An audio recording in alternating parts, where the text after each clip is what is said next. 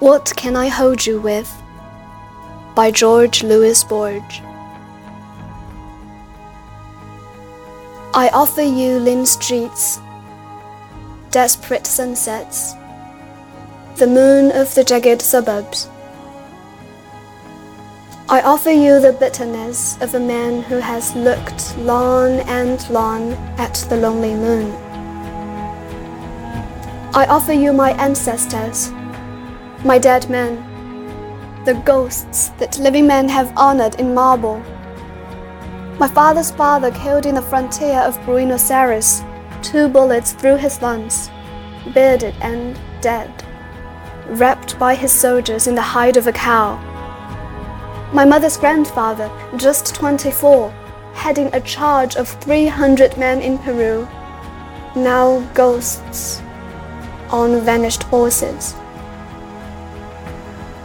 I offer you whatever insight my books may hold, whatever manliness or humor my life. I offer you the loyalty of a man who has never been loyal.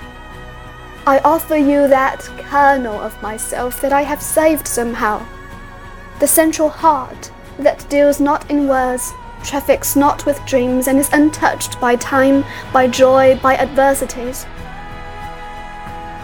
I offer you the memory of a yellow rose seen at sunset, years before you were born.